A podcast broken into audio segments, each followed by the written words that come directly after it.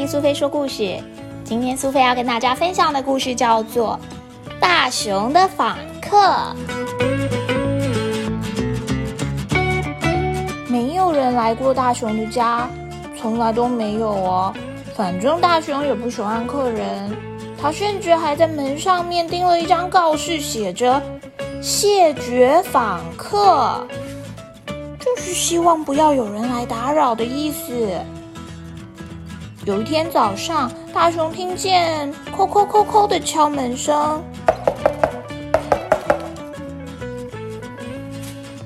他打开门，看到一只老鼠，小小灰灰的，还张着明亮的眼睛。喂，谢绝访客，走开走开！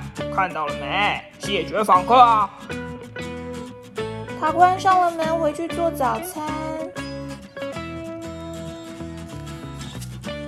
他摆好了杯子跟汤匙，可是打开橱柜拿碗的时候，老鼠竟然在那里，小小灰灰的，还睁着明亮的眼睛。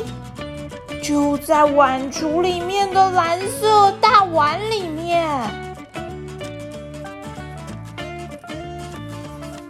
我叫你走开！我们可以一起喝茶吗？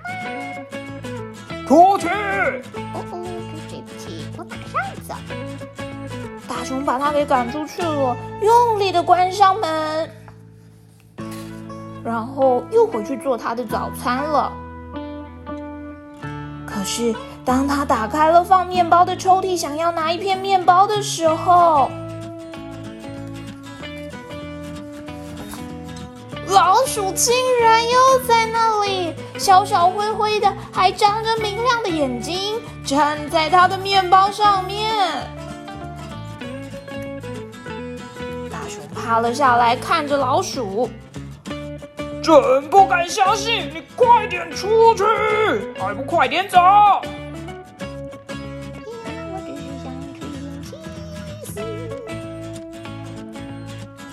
大熊伸出尖尖的爪子，指着门。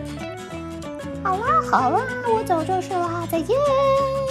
老鼠急忙的溜出门。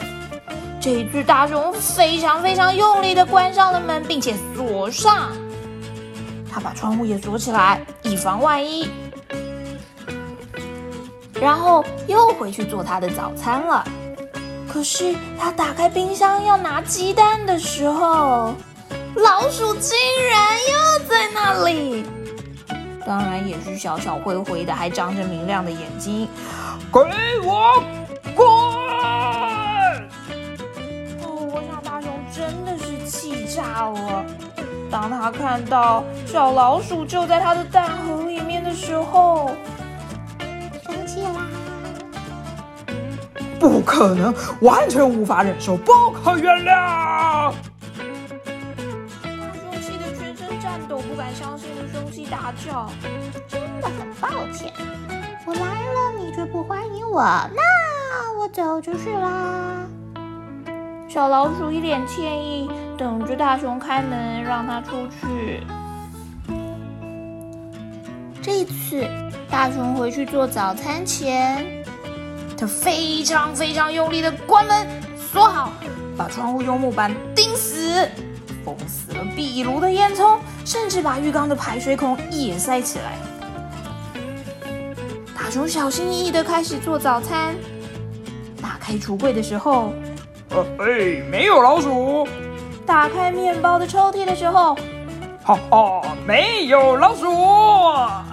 他打开冰箱，太棒了，也没有老鼠。他盖上了茶壶的盖子，老鼠竟然在那里，小小灰灰的。嗯，我想剩下的你都知道了。大熊趴在地上哭了起来。啊！我放弃了，你赢了，我认输。真对不起，可是我只是想吃点 cheese 喝杯茶。还有，我们能不能把风筝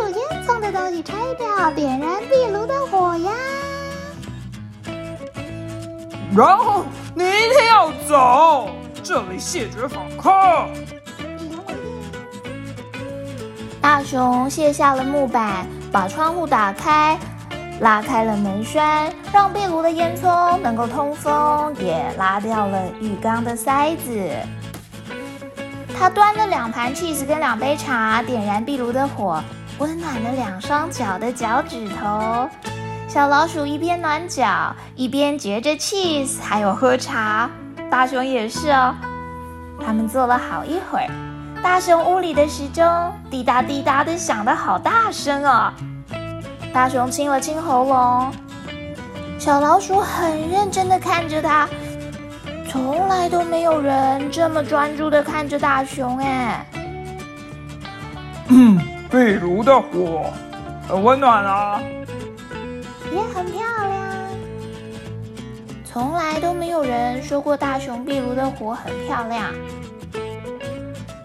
哎，你看我会倒立呀！好厉害呀！太厉害了吧大熊又说了一个笑话，小老鼠哈哈大笑。你知道吗？从来没有人因为大熊的笑话哈哈大笑。于是大熊开始想另一个笑话。小老鼠放下杯子，大熊马上就为它倒茶。哦，这两盒别客气哦。不好意思，可是我得走了。真的吗？你不用走啊。我要走啦，拜拜。等等等等！但是小老鼠已经走出大门，再见喽！哎，别走！